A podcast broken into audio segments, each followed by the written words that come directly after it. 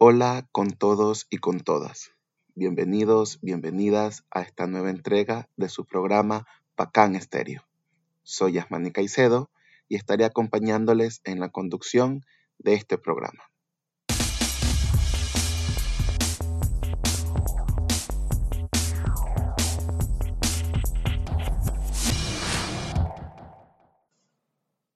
Iniciamos con nuestro programa. El día de hoy tendremos como invitada a Fernanda Rodríguez. Ella, en conjunto con las y los adolescentes, estarán abordando un tema planteado en el programa anterior. La idea de este espacio es conversar, dialogar, intercambiar experiencias con los y las adolescentes en torno al embarazo en adolescentes, las causas, las consecuencias que éste tiene en la vida de cada uno de ellos y de ellas. Sin más que decir, le damos la bienvenida a Fernanda. Adelante, Fer.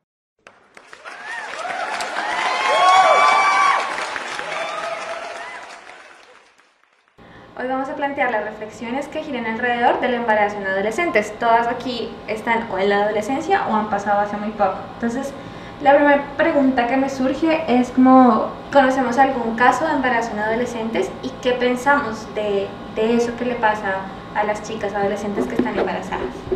Eh, sí, conozco varios casos mm, de amigas que han estudiado conmigo, han quedado embarazadas. A veces suele pasar porque hay chicas que me lo, han contado a mí, que es porque las tienen muy presionadas le falta, ¿cómo se le podría decir? Este, conocimiento hacia los temas. Y por falta de esos conocimientos, no sé si se le podría decir, cometen esos errores y parece que quedan embarazadas. ¿Alguien más? Ya, Angie, estás diciendo algo súper importante y es que em, muchos de los embarazos en adolescentes ocurren porque no tenemos conocimiento sobre muchas cosas. ¿Sobre cuáles? Primero, métodos anticonceptivos, ¿verdad? Sobre cómo prevenir un embarazo. Pero las mujeres, por ejemplo, tampoco sabemos, no nos enseñaron, y a los varones tampoco, cómo funciona nuestro cuerpo cuáles son nuestros días fértiles, cómo funciona nuestro ciclo menstrual, cuándo corremos el riesgo de empezar ya a tener la posibilidad de gestar dentro de nuestro cuerpo, etc. Entonces se teje tanto misterio alrededor del cuerpo y de la sexualidad y del placer y pues nos guiamos por rumores de otras compañeras o por el internet o simplemente a la intuición y lo que pase, ¿verdad? Pero ustedes qué piensan de la embarazo adolescente? ¿Por qué sucede?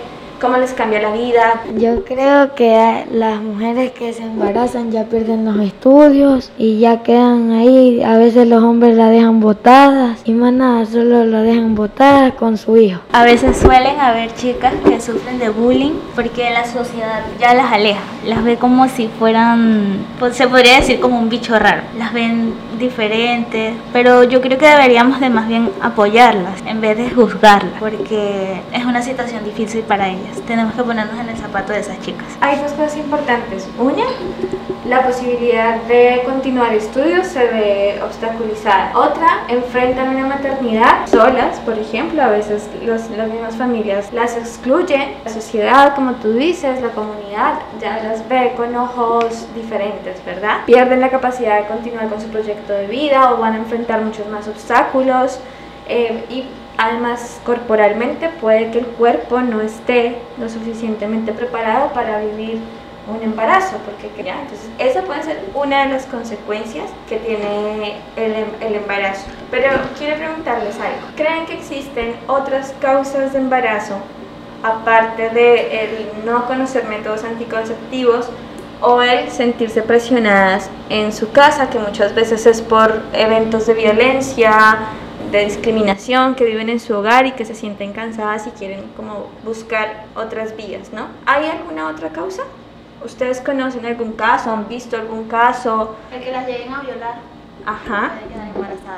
¿Conocemos casos de esos? Eh, los índices de embarazo en adolescentes está asociado a violencia sexual en la adolescencia. Entonces es otro factor que tenemos que considerar. Porque lo que suele pasar es que muchas veces responsabilizamos solamente a las mujeres de el embarazo que sucedió y no visibilizamos que varios de esos embarazos son causados por violencia sexual, que generalmente ocurre por familiares, padres, padrastros, abuelos, vecinos o personas cercanas, amigos, ¿no?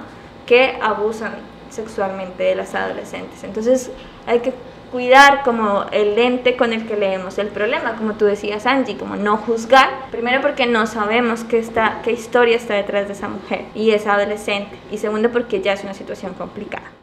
Muchas gracias Fer, muchas gracias a todos los chicos también por sus valiosos aportes, eh, por haber compartido también eh, diferentes opiniones en este espacio. Le queremos decir a nuestros amados oyentes que estaremos compartiendo la segunda parte de este tema en nuestro próximo episodio.